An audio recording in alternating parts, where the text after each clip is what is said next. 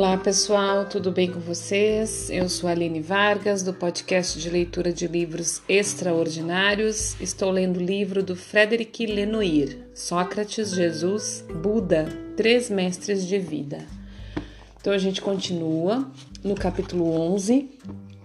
Tu és imortal. Estamos na passagem de Sócrates, certo? Seguimos. Boa leitura e uma boa escuta para nós. Porém, repentinamente, repentinamente fica em dúvida. Ele já o demonstrava na Apologia por Platão.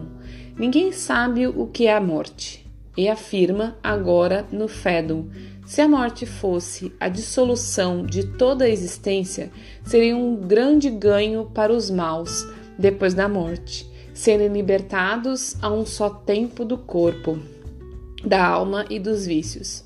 Mas ele não é tão categórico na descrição do além.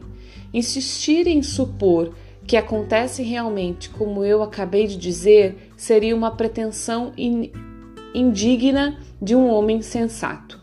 Ele usa da ironia, caçoando de si mesmo. Desta vez não será a assistência que eu buscarei persuadir de minha opinião. Pelo menos não é o meu principal objetivo, mas de preferência convencer a mim mesmo, pois faço esse raciocínio interessado se o que digo é verdadeiro. É bom acreditar nisso. E se não houver nada depois da morte, eu sempre terei a vantagem de não cansar os outros com minhas lamentações durante o tempo que me resta a viver. E se sai, se sai com uma brincadeira. Quanto a conhecer a resposta certa, não falta muito para eu ter certeza. Sócrates mostra, logo, mostra algo capital.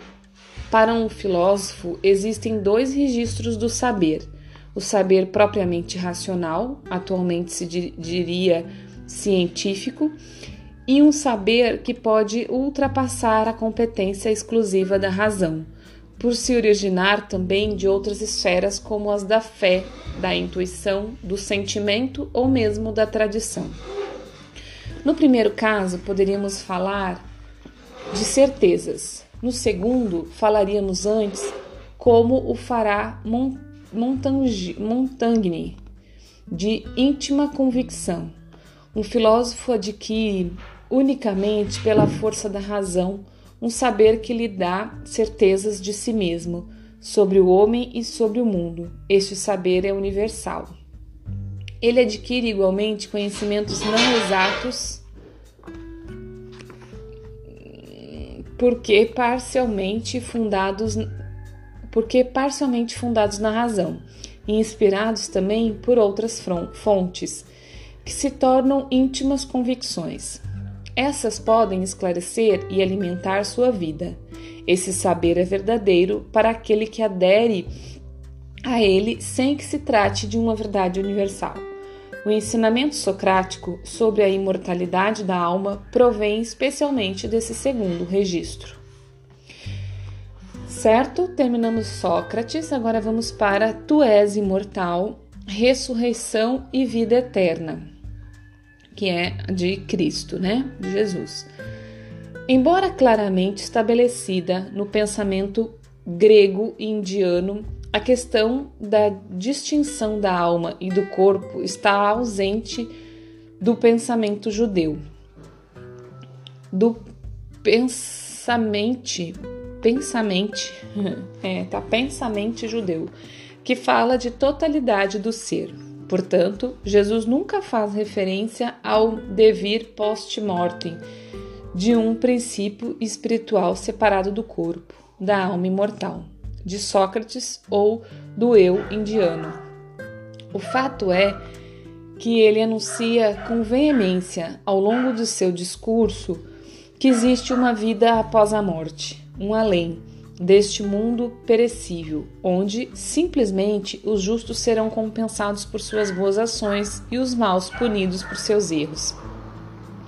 Essa crença na ressurreição dos mortos é bastante tardia no judaísmo, mas é certamente declarada no tempo de Jesus no meio farisaico que ele frequenta, ao passo que os saduceus notáveis e sacerdotes que dirigiam, dirigem o templo não acreditam nela. Está em Mateus, capítulo 22, versículo 23, em Atos, capítulo 23, versículo 8. O sermão das, bem-aventuranças exprime de modo emocionante a justiça divina, que retribui o justo depois de sua morte.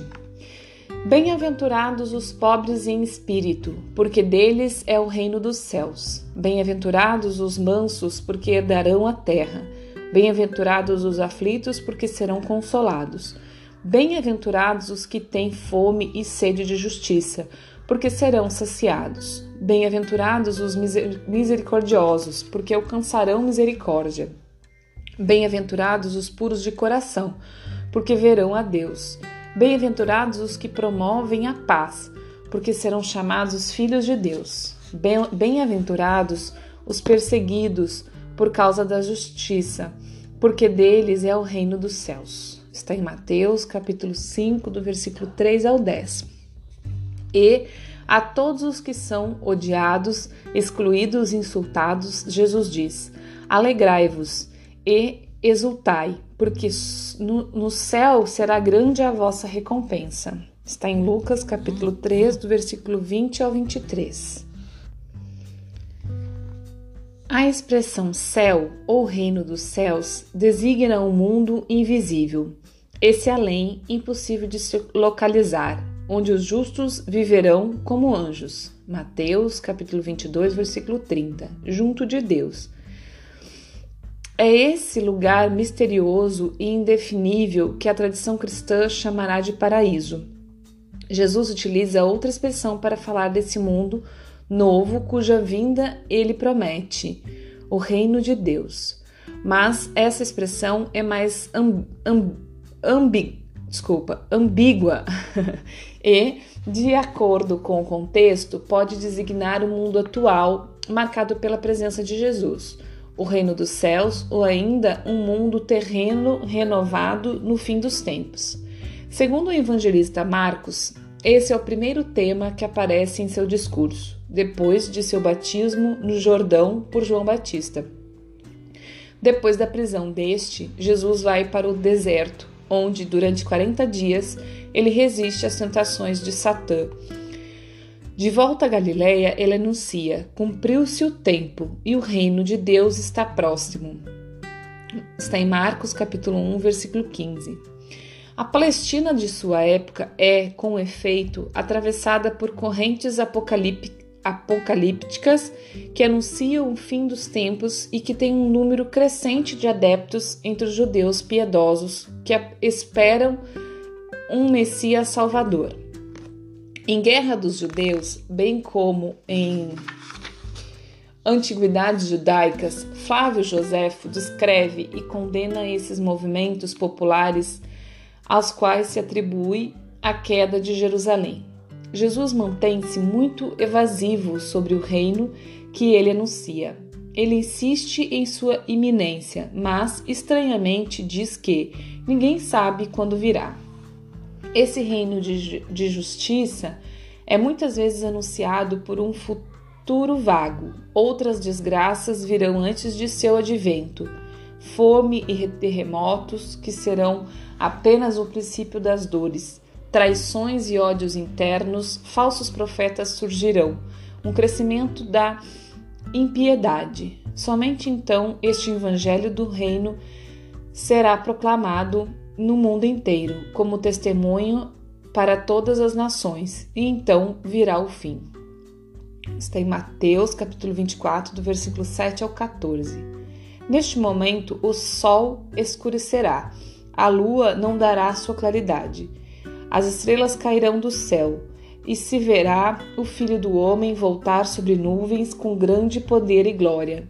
E Deus enviará os anjos e reunirá seus eleitos.